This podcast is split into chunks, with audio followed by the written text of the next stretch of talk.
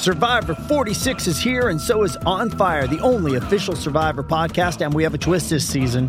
The winner of Survivor 45, Dee Valladares, will be joining us every week. We're going behind the scenes of the biggest moments, the how and the why things happen, and the strategy and analysis you can only get from someone like me, a Survivor winner.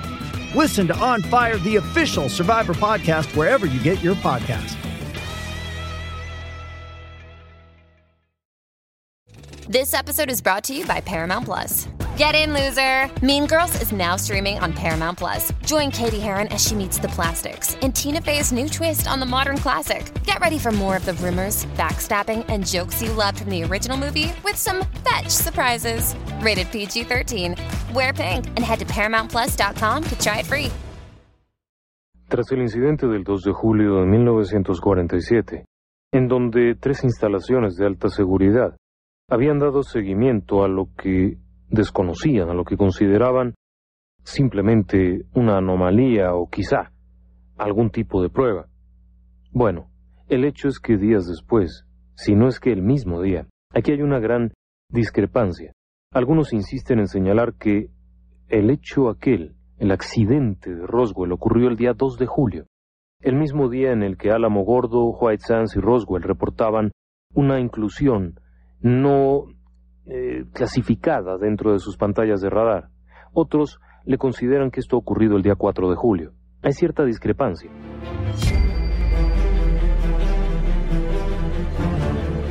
Relatos del lado oscuro. Fantasmas. Seres extraños. Sucesos inexplicables. Perversidad humana. Historias que otras mentes prefieren ignorar.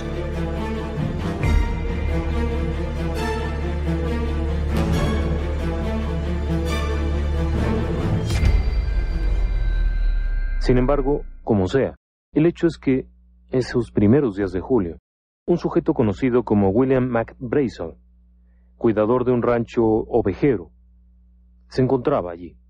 McBrazel era un sujeto común, vamos a decirlo así. Era simplemente un hombre de campo. Era el capataz del rancho Foster, en el condado de Lincoln, muy cerca de Corona, en Nuevo México. De hecho, no era en Roswell, sino en Corona. Brazel resultaba ser un hombre común, un hombre sano, de campo, eh, familiar, muy cercano a su familia. Casualmente la familia vivía en Tularosa, Tularosa cerca de la base militar de Alamogordo, en donde los niños asistían a una escuela mejor que la que podía haber en el pequeño poblado de Corona. McBrazel se quedaba en la casa del rancho, del rancho Foster, donde trabajaba.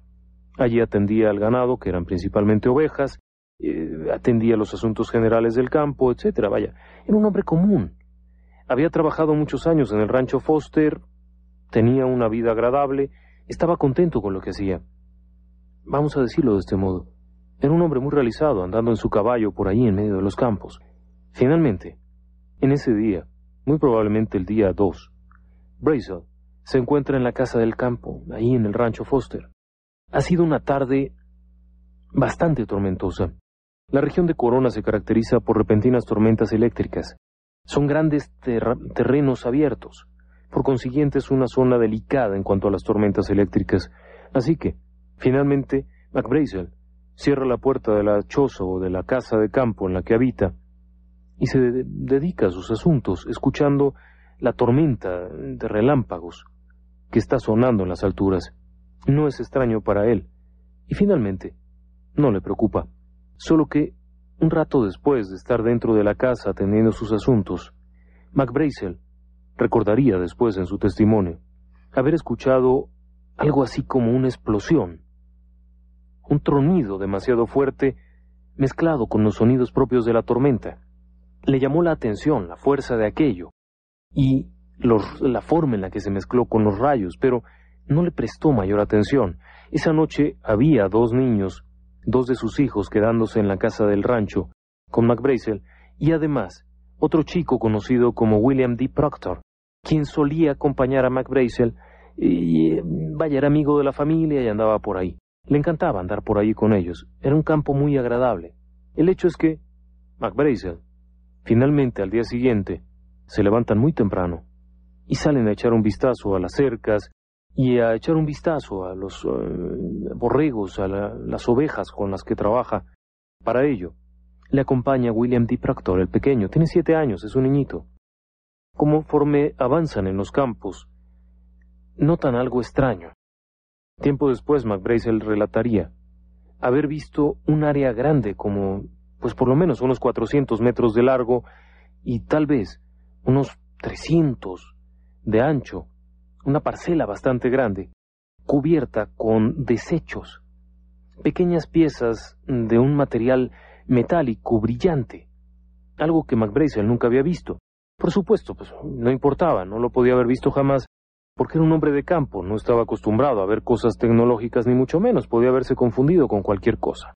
El hecho es que observan aquello y notan que las ovejas no cruzan por ahí, así es que a McBrace le toma un buen rato hacer que los animales den la vuelta por otro lugar y bueno, cuando vienen de regreso de cambiar de área al ganado este, a las ovejas, McBrazel recoge unos pedazos de aquello y lo lleva a una choza, a una pequeña bodega que tiene.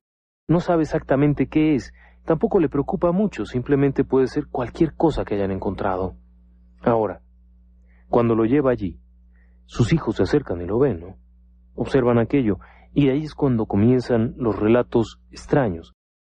Primeramente, Bessie Brazel, la hija de Mac relata haber visto lo que parecía ser un papel encerado, como si fuera hojas de aluminio, de esas con las que se envuelve la comida.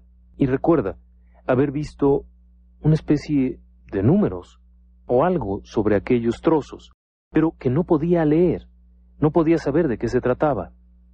Tenía una especie de cinta pegada con esos números, pero no se podía arrancar. Y bueno, no sabían qué era. Tenía unos colores muy vistosos.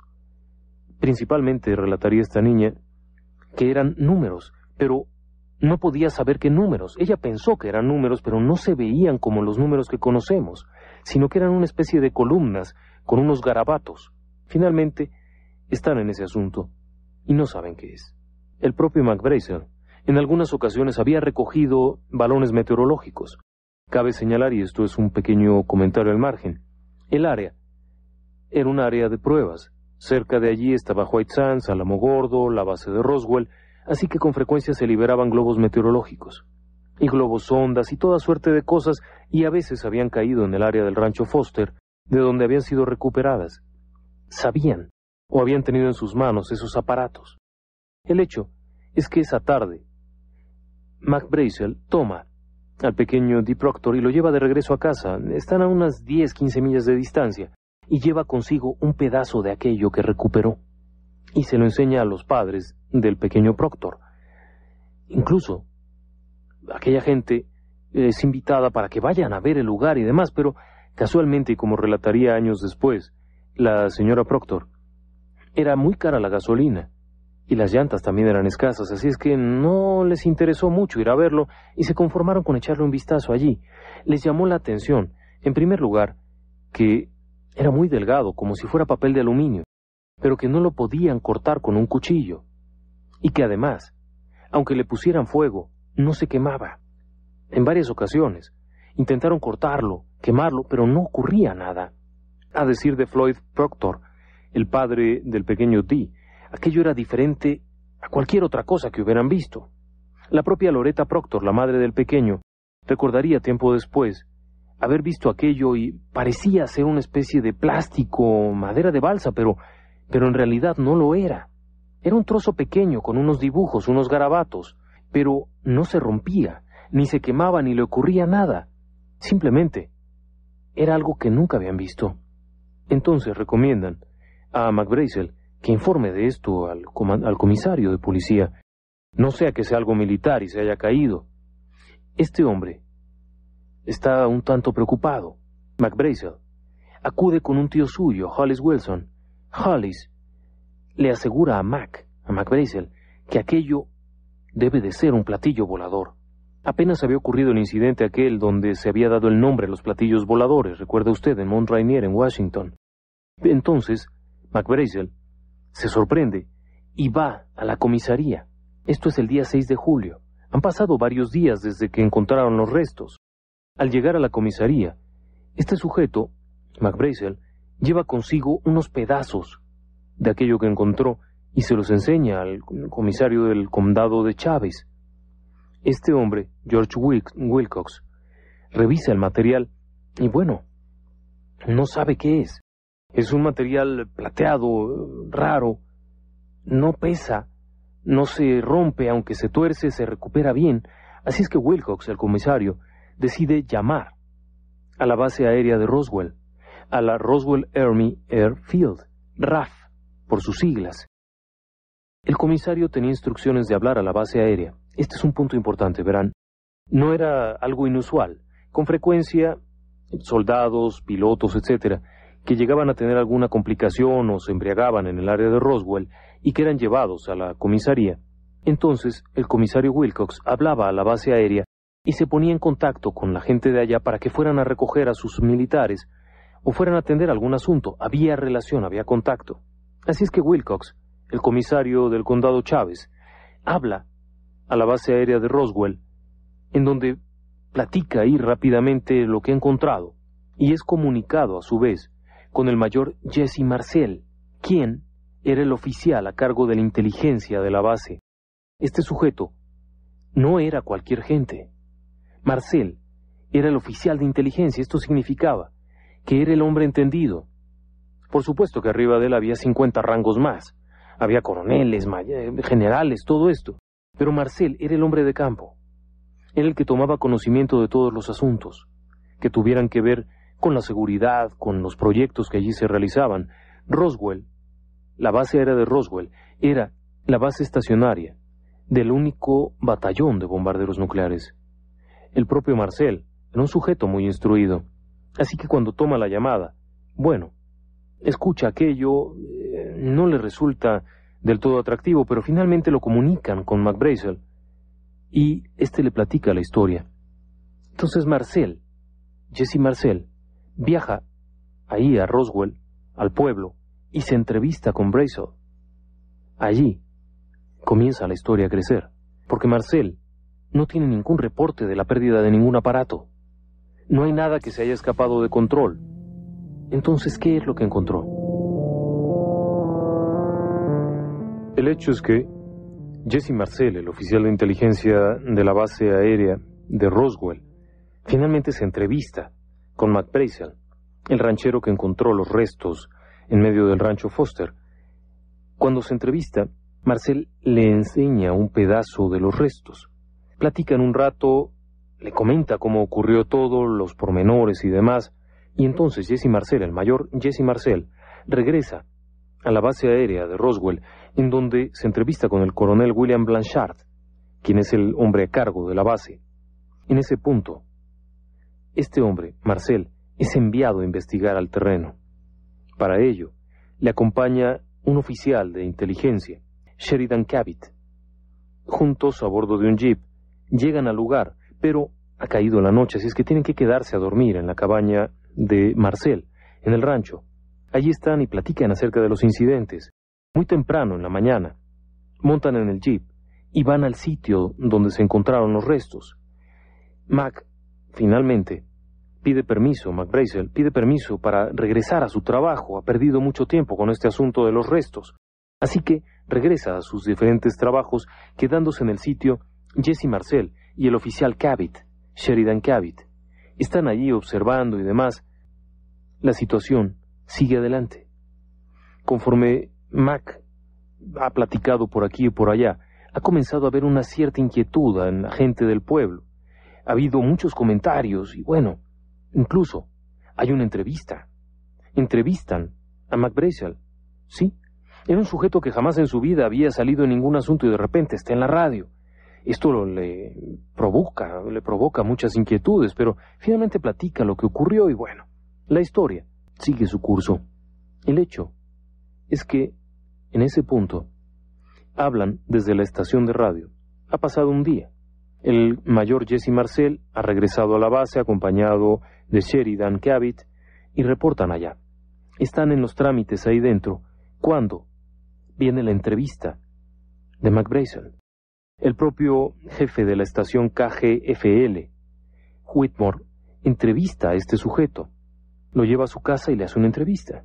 Lo graban todo en una grabadora y después lo van a hacer público, van a transmitir aquello. Pero poco antes de que puedan hacer la transmisión de radio, llega una orden de la milicia, de la base aérea de Roswell, para que no hagan la transmisión. Este punto, si bien no está documentado en ninguna parte, fue reportado por varios de los empleados que en aquella época laboraban en la estación, en la KGFL, quienes informaron en diferentes ocasiones que justo cuando iban a transmitir la entrevista de McBrazel, llegó la orden de la base aérea de Roswell, impidiendo que se transmitiera. Entonces, Whitmore, el jefe de la estación, lleva a McBrazel a la estación de radio, y estando allí, hablan a la, a la base aérea de Roswell. Algo ocurre allí, no se sabe muy bien qué, pero en ese punto llega un automóvil militar y se llevan a McBrazel. No pierda de vista estos detalles, son importantes para conocer y entender la historia. Están a punto de transmitir la entrevista de McBrazel, de hacerlo público. Ha habido mucho eh, plática, mucho barullo, muchos chismes alrededor de lo que encontró McBrazel en el rancho Foster, pero no había habido un testimonio directo. Es entonces cuando la KGFL, una estación local, quiere entrevistarlo, transmitir la entrevista al aire, que describa qué fue lo que encontró. Y es la base aérea de Roswell la que lo impide, pero no solo lo impide, sino que mandan un vehículo que se lleva a McBrazel como huésped a la base aérea, en donde permanece durante una semana. Alrededor del 8 de julio en adelante, unos ocho días después, ocurre que regresa este sujeto. McBrazel es devuelto y entonces da una entrevista. Curiosamente la historia ha cambiado mucho. Ahora dice que su hijo encontró los restos alrededor del 14 de junio. 14 de junio. Esos son 15 días antes de lo que él reportó inicialmente. Pero también asegura que estaba muy ocupado como para eh, ponerle ninguna atención.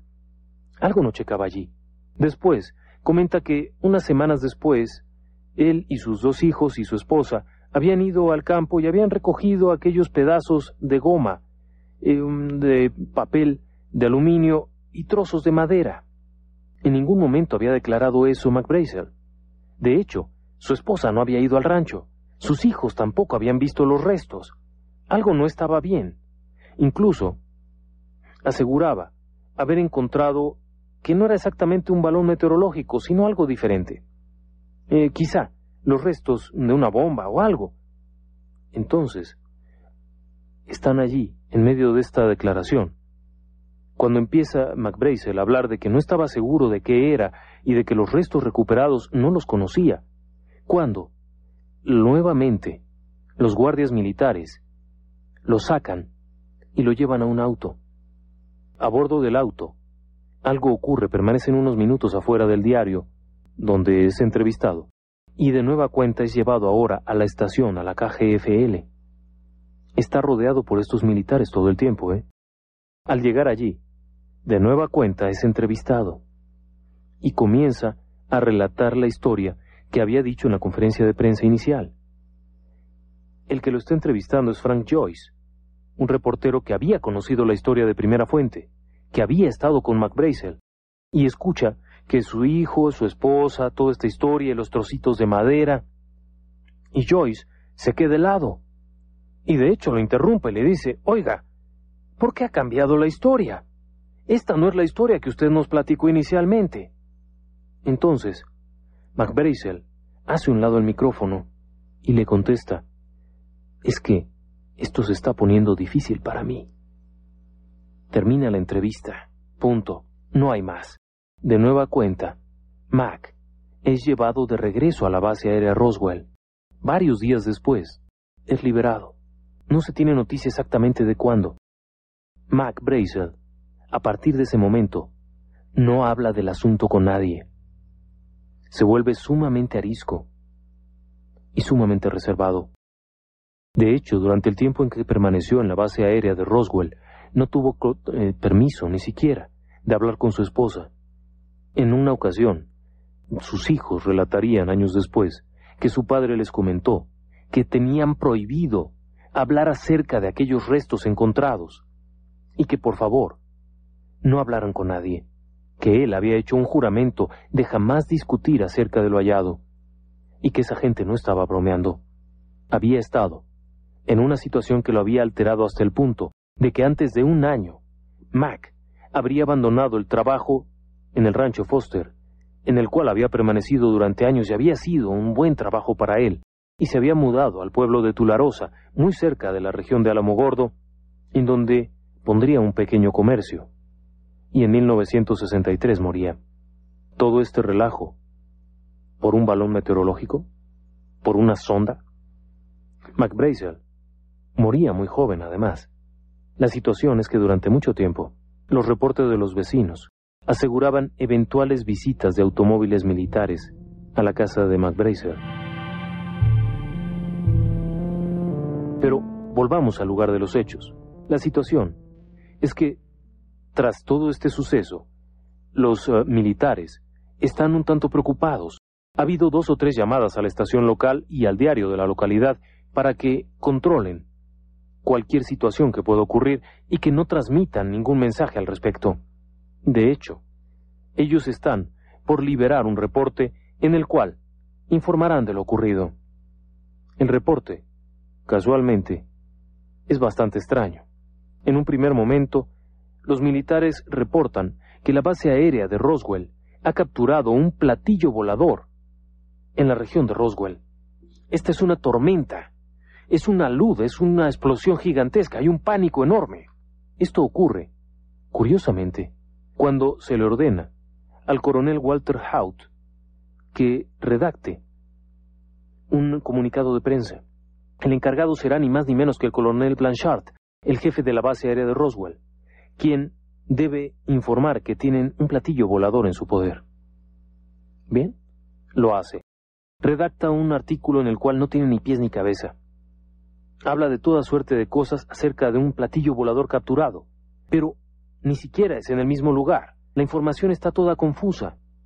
Horas después, se libera otro reporte, en el cual la milicia, en este caso, reporta que hubo una confusión y que en realidad los objetos recuperados eran un globo sonda meteorológico. Bien, aquí ocurre una de esas historias extrañas. ¿Por qué tanto relajo de llevarse a McBrazel a las instalaciones militares, traerlo, llevarlo, amenazarlo, amenazar a la estación por un globo sonda? Algo no embonaba. Y entonces ocurre algo más.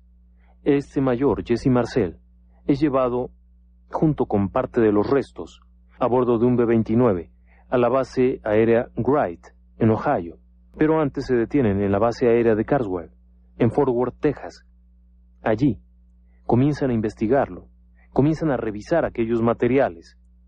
El general Roger Rami, comandante de la Fuerza Aérea, de la octava Fuerza Aérea, del octavo regimiento de la Fuerza Aérea, toma bajo su cargo el asunto.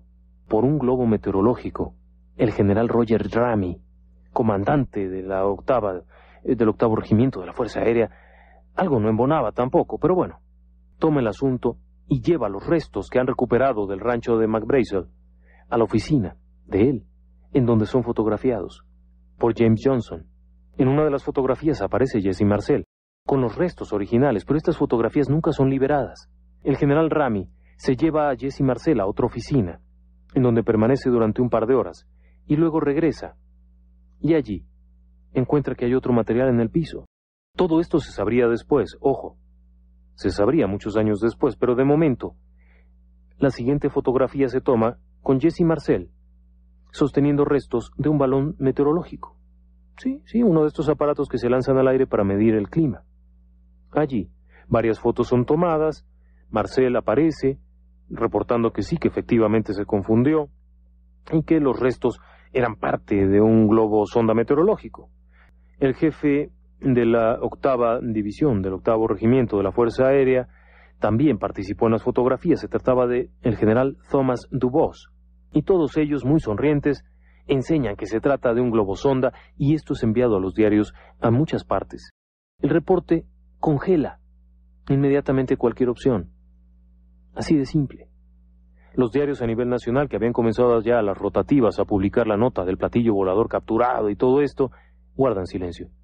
y presentan las fotografías de Jesse Marcel, confundiéndose con un globo meteorológico y con cara de idiota. Esa es la única explicación. Pero realmente Jesse Marcel, el mayor Jesse Marcel, era un tipo tan tonto. Pero ¿quién era este Jesse Marcel, mayor de la Fuerza Aérea? En realidad, sería un tipo capaz de confundir un balón meteorológico con una nave extraterrestre. Tendría que haber sido alguien muy tonto. No, definitivamente no. Jesse Marcel, para empezar, había sido cartógrafo antes de la Segunda Guerra Mundial. Había sido bastante eh, destacado en ese papel realizando planos, fotografías aéreas y cosas de ese estilo. Estaba bastante bien relacionado con todos los temas tecnológicos de aquellos años. Pero no solo eso. Durante la guerra, había sido condecorado en cinco ocasiones. Cinco medallas por combate aéreo y más de 450 horas de combate. Era un tipo muy preparado también en cuestiones de vuelo. Era un piloto de alto nivel. Al término de la guerra, había sido seleccionado por su impecable expediente como miembro del batallón 509 de bombarderos y había estado a cargo de la seguridad en la operación Crossroads, la cual había realizado pruebas nucleares en 1946. Señores, esto no era cualquier papel. El mayor Jesse Marcel tenía uno de los niveles de seguridad más altos de la base aérea Roswell. Tenía contacto con los proyectos ultra secretos de aquellos años. Y no solo eso, su trabajo durante 1946 lo había llevado a una mención especial, lo que había significado que fuera nombrado como oficial de inteligencia de la base aérea de Roswell.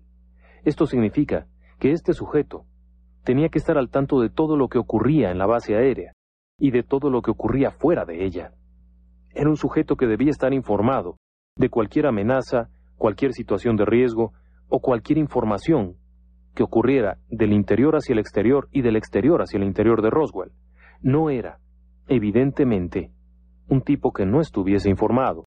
Podía tener el rango de mayor, sí, pero era un sujeto que podía participar directamente en reuniones del más alto nivel como nuevo cliente de Western Union, puedes disfrutar de una tarifa de envío de 0 dólares en tu primera transferencia internacional de dinero en línea. Envía dinero a los tuyos en casa de manera rápida, fácil y conveniente. Visita westernunion.com o descarga nuestra app hoy mismo y tu primera tarifa de envío corre por nuestra cuenta. Aplican ganancias por cambio de moneda. No disponible para tarjetas de crédito y envíos a Cuba. Servicios proporcionados por Western Union Financial Services Inc. NMLS 906983 o Western Union International Services LLS NMLS 9069. Lucky Land Casino asking people what's the weirdest place you've gotten lucky? Lucky? In line at the deli, I guess? Aha, in my dentist's office. More than once, actually. Do I have to say? Yes, you do. In the car before my kids' PTA meeting. Really? Yes. Excuse me, what's the weirdest place you've gotten lucky? I never win and tell. Well, there you have it. You can get lucky anywhere playing at LuckyLandSlots.com. Play for free right now. Are you feeling lucky? No purchase necessary. Void where prohibited by law. 18 plus. Terms and conditions apply. See website for details. En las que participaban los militares más destacados de la época y que incluso había participado en reuniones con el presidente de los Estados Unidos, siendo parte del staff de la base aérea más segura de los Estados Unidos. Durante los proyectos de Álamo Gordo para las pruebas nucleares, los niveles de seguridad habían sido tales que solamente unos pocos militares sabían lo que ocurría. Durante 1946, lo mismo ocurría en la base de Roswell. La operación Crossroads fue catalogada como una de las operaciones más secretas que pudo haber habido. Y Marcel había sido el jefe de seguridad de esto. ¿Qué le parece? ¿Era un tipo tan ignorante? Definitivamente no. El hecho es que tras las declaraciones en las cuales salía fotografiado sosteniendo pedazos de un globo sonda meteorológico, Marcel quedaba en el más absoluto ridículo. Al regresar a la base aérea Roswell, bueno, había toda suerte de bromas hacia este hombre. Había toda suerte de chascarrillos acerca de los enanitos verdes y de los marcianitos alrededor de, Roswell y todo esto. Y este sujeto quedaba en el más absoluto descrédito, quedaba catalogado, simplemente como, bueno, el tonto de la base aérea. Sin embargo, este tonto, tres meses después, era promovido a teniente coronel y reasignado a un nuevo proyecto secreto. Fíjese usted, Un sujeto que pone en ridículo a la Fuerza Aérea por haber confundido un globo meteorológico con una nave extraterrestre es ascendido a teniente coronel y ahora puesto a cargo de las pruebas atmosféricas que detectaban pruebas atómicas soviéticas. También un proyecto ultrasecreto. Años después, en 1978, Jesse Marcel ha sido ya dado de baja del ejército. Está retirado y da una entrevista. Esta entrevista resulta ser no solamente intrigante, sino bastante reveladora. Marcel, durante el tiempo que permaneció como militar, es decir, en operativo, nunca volvió a hablar del asunto. Pero en el 78 y de manera casi extraoficial, muy eh, cuidada, declararía que lo que encontró al llegar al lugar era asombroso, por la cantidad enorme de restos hallados, por la superficie enorme que estaba cubierta de toda suerte de restos. En primer lugar, se trataba de cerca de un kilómetro de largo y de varios cientos de metros de ancho. Evidentemente, no se trataba de un sistema meteorológico, de un globo sonda, pero a decir de Marcel en sus propias palabras, tampoco era ningún tipo de avión, ni de misil, con los cuales estaba muy relacionado también, ya que si bien las pruebas de misiles se realizaban en White Sands y no en Roswell, los aparatos llegaban desde la zona de Fort Worth, en Texas, y de otras bases aéreas, a la base Roswell y de allí eran enviados a White Sands. Él conocía estos aparatos. Después declararía, no sé lo que era, pero definitivamente no era algo que nosotros hubiésemos construido, y mucho menos habría sido un balón meteorológico. A decir de su descripción, había pequeñas estructuras de, vaya, un poco más de media pulgada de ancho, con una serie de dibujos jeroglíficos que ninguno de los de allí pudo descifrar. Algunos de estos parecían ser de madera de balsa, por el peso tan ligero, pero en definitiva no era madera. Se trataba de algo muy duro, pero flexible. No se quemaba, no se cortaba. Además, había una gran cantidad de una sustancia similar a un sellador, de color oscuro, sumamente duro, y muchísimas pequeñas piezas de algo parecido a hoja de lata de aluminio, muy delgado, solo que no era aluminio. Además, al estar yo interesado en las cuestiones electrónicas, busqué cualquier suerte de instrumentos eléctricos, algo que me diera una idea, alguna suerte de equipo, pero no había nada. De hecho, en sus propias palabras declararía, Sheridan Cavitt y yo encontramos una especie de caja metálica negra, de varias pulgadas de superficie, pero no tenía forma de abrirlo.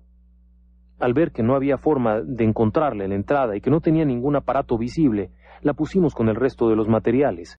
En todas partes había estos pequeños símbolos como números, jeroglíficos porque no los entendíamos, de colores rosa y púrpura, parecían estar pintados encima. Sin embargo, cuando les puse mi encendedor de cigarrillos y los traté de quemar, ninguno de ellos se quemaba. Aun cuando parecían ser de madera de balsa por lo ligeros, ni siquiera despedían humo. Los pedazos de metal fueron llevados con nosotros de regreso en el jeep, y eran tan delgados como la envoltura de un paquete de cigarrillos, pero no los podías cortar, aun con un cuchillo, no podías dañarlos. Incluso, tratamos de cortarlos con un martillo, con un martillo de esos gruesos de seis pulgadas, y no pudimos hacer nada, ni siquiera lastimarlos. Tuvimos que ir allí, en dos vehículos después, para poder reunir todo el material. Mucho de este iba en el jeep de Sheridan Cavitt, pero también en el Buick del mayor Marcel. De hecho, no sabemos qué fue. El material era tan delgado, metálico, pero a la vez no era un metal conocido, pero era muy resistente. También había algunas piezas de tipo estructural, como si fueran eh, beams, es decir, una especie de vigas. También había una, esta gran cantidad de material tipo orgánico, algo raro, que no entendemos qué pudo haber sido, pero sobre todo, los dibujos jeroglíficos. Todo esto sería descrito por Marcel años después. En este punto, cabe la pregunta, ¿Qué era aquello que habían encontrado? Ciertamente Marcel no era el tipo de persona que se hubiera confundido con un balón meteorológico, ni ninguna suerte de ese estilo. ¿Por qué? cambiar definitivamente la historia de esa manera, hay muchas más preguntas. El hecho en sí es que McBrazel quedaba en absoluto silencio. Marcel, el, el, mayor encargado de investigar el rancho Foster, también quedaba en silencio y en ridículo, pero tres meses después era transferido a otra base aérea y ascendido de cargo. Pero entonces comenzó a haber una serie de filtraciones. Todo esto ocurriría mucho tiempo después, verá. Tras la liberación del reporte aquel famoso de que habían encontrado los, uh, el platillo volador, cuando decía que la Fuerza Aérea, a través de la base aérea Roswell, había encontrado o capturado un platillo volador. Esto era dicho el 8 de julio. Para el día 9, aparecía otro artículo que decía, el general Rami desmiente lo del platillo volador, e informaban acerca de que aquello era, bueno, un globo meteorológico. Muy bien. Pero allí todavía faltaba algo. El asunto quedaba cubierto de polvo hasta los años setentas. Treinta años después, un grupo de investigadores encabezados por Stanton Friedman, el famoso investigador que dedicó buena parte de su vida al caso Roswell y que escribía el libro Incidente en Corona, entraba en contacto con los antiguos testigos, todavía muchos de ellos con vida. McBrazel había muerto años atrás, pero todavía existía el mayor Marcel, todavía existían los participantes de la estación de radio y, curiosamente, había muchos militares que habían salido ya de servicio y que estaban dispuestos a hablar. Había una tormenta de información. Había un expediente que había sido acallado por el gobierno y había sido mantenido bajo control. Friedman, junto con otros investigadores del fenómeno ovni, se trasladaba a investigar los sucesos y se encontraba con una historia todavía más sorprendente. Esta historia salía de todo lo conocido. En primer lugar, los primeros reportes hablaban únicamente de restos, restos de un aparato, pero no había ningún testimonio acerca de hombrecillos, de cuerpos, ni de nada similar. Ni siquiera se mencionaba que hubiese sido capturada una nave, pero conforme Friedman y los otros investigadores se adentraban, llegaban a un encuentro sorprendente. Sí, este encuentro los llevaba a conocer a un sujeto que aseguraba que los cuerpos, al igual que la nave, habían sido recuperadas de un lugar conocido como San Agustín, cerca de Magdalena, Nuevo México. Esto ocurría cuando aparentemente un sujeto conocido como Grady Barnett o Barney Barnett había encontrado los restos. Todo esto supuestamente alrededor del 3 de julio de 1947.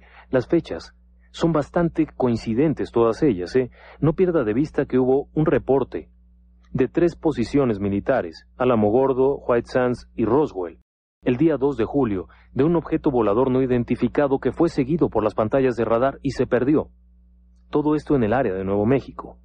Este sujeto, Barney Barnett, aseguraba que el 3 de julio habían encontrado una nave de apariencia circular, de apariencia de disco, estrellada en la zona de San Agustín, cerca de Magdalena, y varios cuerpos alrededor de este, algunos de ellos dentro del aparato y otros afuera.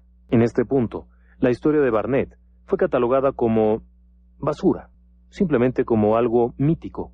Pero los investigadores no se quedaban con la idea de que era falsa, sino que investigaban un poco más. La historia había llegado a través de otros sujetos, quienes a su vez lo habían escuchado. Entonces viene la investigación y se encuentran con la esposa de Barnett, quien casualmente tiene un diario en donde Barnett registraba todos los sucesos. En este diario, las fechas están correctas. No había error. Había toda la documentación necesaria.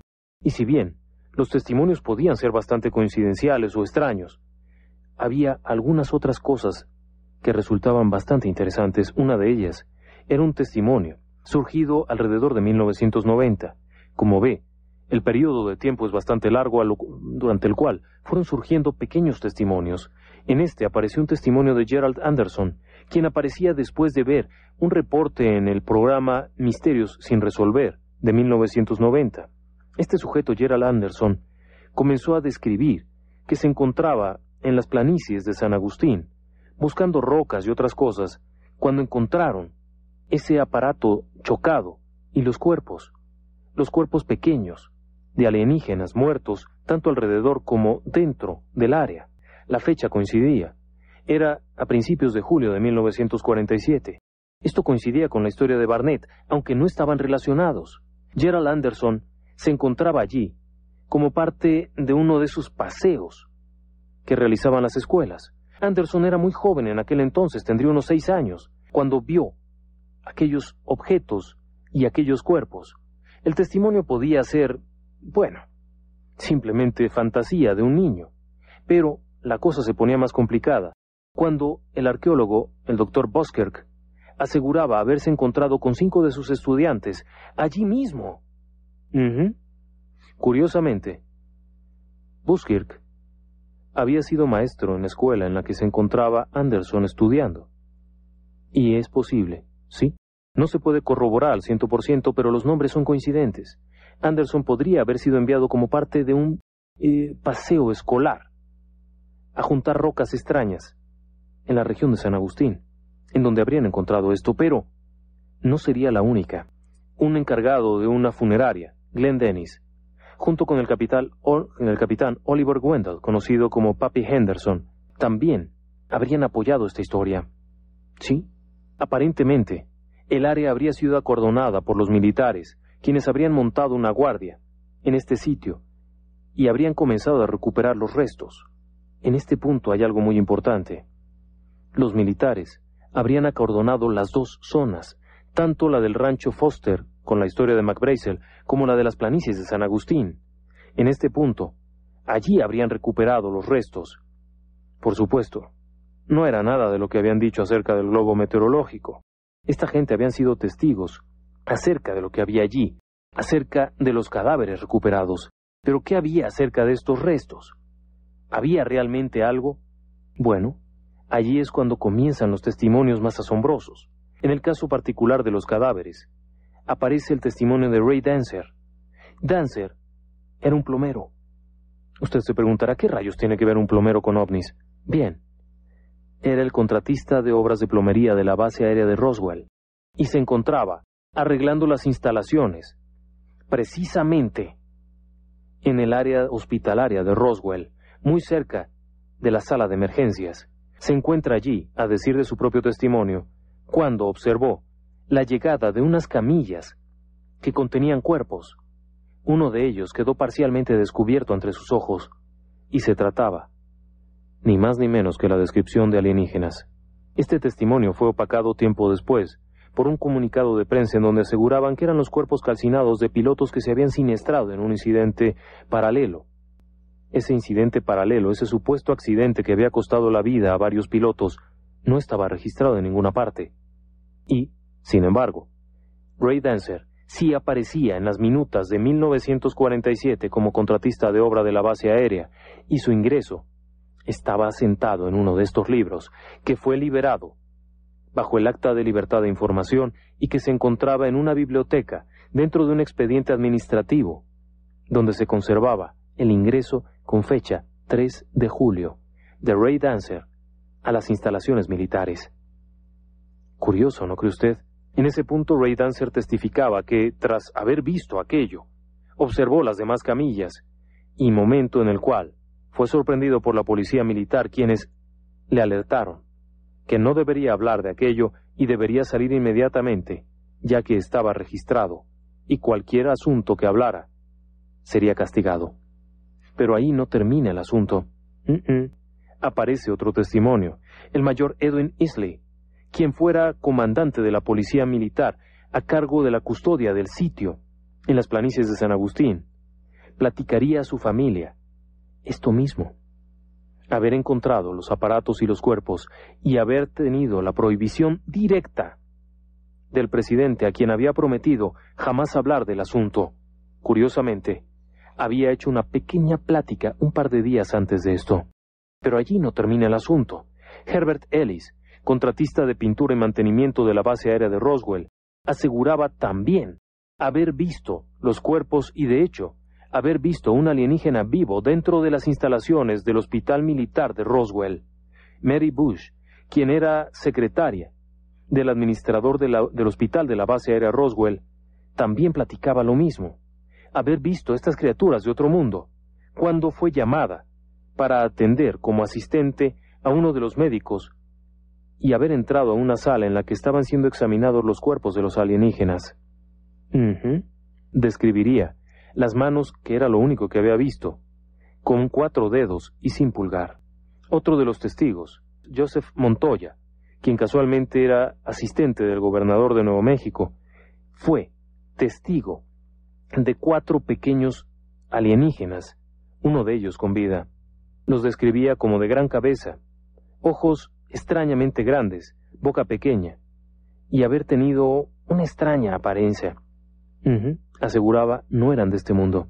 Pero allí no terminaba el asunto. Conforme Friedman y los otros investigadores iban recopilando más información, se encontraban con el testimonio del sargento Thomas González, miembro del batallón 509 de bombarderos, quien había sido destacado como guardia en el sitio del accidente. No, no en el sitio del rancho Foster, sino en el rancho en la zona de San Agustín, en donde declaraba haber visto los cuerpos de varios pequeños seres que no pertenecían a este mundo. Allí no terminaba el asunto, todavía quedaban otros asuntos más. Cuando Frank Kaufman, miembro de Cointel, parte de la inteligencia militar, declaraba muchos años después haber visto los restos de un aparato estrellado en una especie de acantilado cerca de las planicies de, San Agustín y haber visto cómo estaba custodiado después dentro de la base aérea de Roswell. Como ve, el incidente Roswell no es nada sencillo. Los testimonios pueden no ser del todo fiables y puede haber también errores. Pero realmente, ¿toda esta gente mentiría? Podría ser, pero habría que sopesar la evidencia con la evidencia circunstancial. Por una parte los testimonios, por otro lado las coincidencias, y después enfocarnos a toda la cobertura que se dio al asunto. ¿Por qué llevarse a el detenido durante días a una base aérea militar por un asunto de un globo sonda? ¿Por qué Jesse Marcel, un mayor militar con una experiencia enorme de vuelo, con una tolerancia con un nivel de seguridad altísimo, se confundiría con un asunto tan ordinario. ¿Hay una explicación para todo? ¿Es posible? Muy bien. El asunto se complicó enormemente. Por una parte había el incidente del rancho Foster, en donde se recuperaban estos restos que eran identificados como un globo meteorológico. Por otra parte había el incidente en las planicies de San Agustín, que quedaría oculto y, curiosamente, parecería ser ciencia ficción, pero que tenía varios testimonios a su favor. Entonces, ¿qué fue lo que ocurrió? La información oficial aseguraba que era simplemente, bueno, un globo sonda. Podía haberse tratado de otro proyecto ultrasecreto que nadie conociera. Aparecía una información extraña.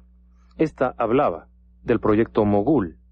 Esa sería la explicación más cercana. El proyecto Mogul era un proyecto en el cual se utilizaban globos de observación para detectar actividad nuclear en la Unión Soviética.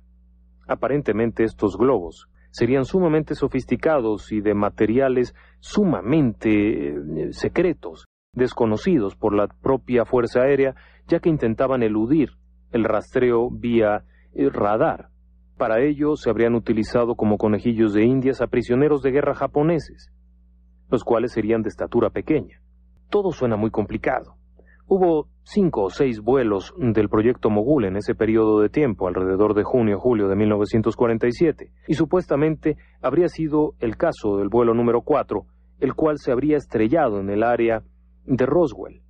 Pero entonces vendría la pregunta, ¿realmente el proyecto Mogul habría sido de tal dimensión como para producir tal cantidad de restos? ¿No habría estado enterado Jesse Marcel acerca del proyecto Mogul siendo el oficial de inteligencia de la base aérea de Roswell, desde dónde habrían sido lanzados estos aparatos de tal forma que no conocieran un jefe de información de, cosas secretas la existencia de este proyecto. Bien, algo ha quedado allí que no se puede explicar. El asunto también se ha mezclado con la supuesta autopsia extraterrestre. El asunto de la autopsia extraterrestre ha resultado ser un fiasco desde todas partes. En primer lugar, se presentaba como los restos de una película de 16 milímetros, cuando en realidad había clara evidencia de que era un video, realizado en cinta magnética y no en cinta tradicional, por lo que se debería de descartar como evidencia en el caso de Roswell. Pero muchos de los testimonios resultaban de alto nivel, incluso involucraban testigos como por ejemplo el general Exxon, quien había trabajado al mando de la base Wright Patterson y quien, aparentemente, habría estado en contacto con los restos que fueron almacenados en Wright Patterson y quien sabría de la existencia de la nave recuperada, casi completa, del área de las planicies de San Agustín. También, por supuesto, estaba Thomas Dubos. Este general, general del ejército, por cierto, habría estado como jefe de personal del general Ramy en 1947 y había sido testigo de los acontecimientos. Dubos estuvo a cargo de las comunicaciones del más alto nivel en el momento de los incidentes. Sí, de los incidentes de Roswell, y él mismo aseguraba que en primera, los restos no eran de un globo meteorológico y que en segundo lugar, los restos habían sido trasladados de Roswell a Washington, pasando por Fort Worth, en donde casualmente el general Exxon los habría visto y posteriormente los habría vuelto a encontrar estando en Wright Patterson. Había información del más alto nivel. No se trataba, definitivamente, de puros testigos presenciales. Podían ser granjeros ignorantes los que habían visto los casos, los restos originalmente. Pero los siguientes casos, los siguientes testimonios, eran militares de muy alto rango. Por otro lado, la teoría del proyecto Mogul tampoco acababa de cuajar muy bien, porque en primer lugar, bueno, el asunto de los globos sonda eran pequeños en comparación, si bien eran aparatos para altas alturas, no eran suficientemente grandes como para poder llenar tal superficie de restos. Además, ¿por qué argumentar el asunto de los japoneses prisioneros para justificar la aparición de cadáveres? Finalmente se había dicho que era un globo sonda meteorológico. ¿Acaso trataban de ocultar el empleo de prisioneros como conojillos de indias? Es posible, pero ya sonaba muy rebuscado. Aún más rebuscado que la teoría ovni. El asunto ha quedado allí pendiente. Incluso, algunas investigaciones muy recientes han quedado bastante inconclusas, pero han dado todavía pie a muchos asuntos delicados. En primer lugar, cuando el canal Sci-Fi, en el año 2002, realizó investigaciones en el rancho en donde trabajaba Mac encontraron ciertas alteraciones del terreno, en donde, bueno, las alteraciones resultaban demasiado profundas como para haber sido producidas por un globo. Por otro lado, el propio gobernador de Nuevo México, Bill Richardson, en 2004, realizaba sus investigaciones y éstas determinaban que el asunto no había quedado suficientemente explicado y que de hecho la información no era correcta, sobre todo refiriéndose a la información dada por el gobierno. Las cosas aún quedaban todavía ocultas. Incluso personal del gobierno de Clinton aseguraba que iba a averiguar más, y decían, ya es hora de que el gobierno desclasifique los documentos que tienen más de 25 años y dar datos para saber de qué se trató. Finalmente, no hubo nada. El asunto de Roswell, a estas alturas, sigue siendo un misterio. Pero un misterio que ha sobrevivido 60 años, con toda suerte de evidencias, a favor y en contra. El hecho, sin embargo, es que había suficiente evidencia para considerar que allí no había un globo del proyecto Mogul, sino un encuentro del tercer tipo. Así de simple. También hay expedientes ovni en México que no han sido revelados y que además ni siquiera han sido puestos a la luz pública, mientras en Estados Unidos la prensa y los medios de comunicación son mucho más incisivos. En México ha habido un velo de misterio en todo esto. Las publicaciones serias, investigativas acerca del fenómeno ovni se pueden contar con los dedos. Lo demás generalmente ha sido distractor. Ha sido una cortina de humo. Gracias a todos ustedes por habernos acompañado en este caso que simplemente no tiene una solución. Mil gracias. Buenas noches. Síguenos también en nuestro canal de YouTube. Relatos del lado oscuro.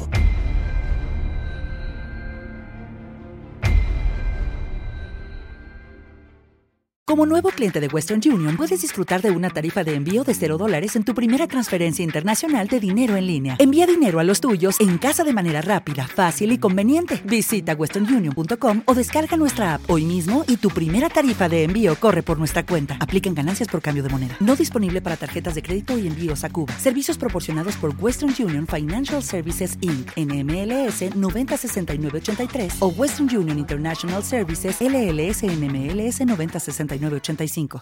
Lucky Land Casino asking people what's the weirdest place you've gotten lucky? Lucky? In line at the deli, I guess? Aha, in my dentist's office. More than once, actually. Do I have to say? Yes, you do. In the car before my kids' PTA meeting. Really? Yes. Excuse me, what's the weirdest place you've gotten lucky? I never win and tell. Well, there you have it. You can get lucky anywhere playing at LuckyLandSlots.com. Play for free right now. Are you feeling lucky? No purchase necessary. Void where prohibited by law. 18 plus. Terms and conditions apply. See website for details.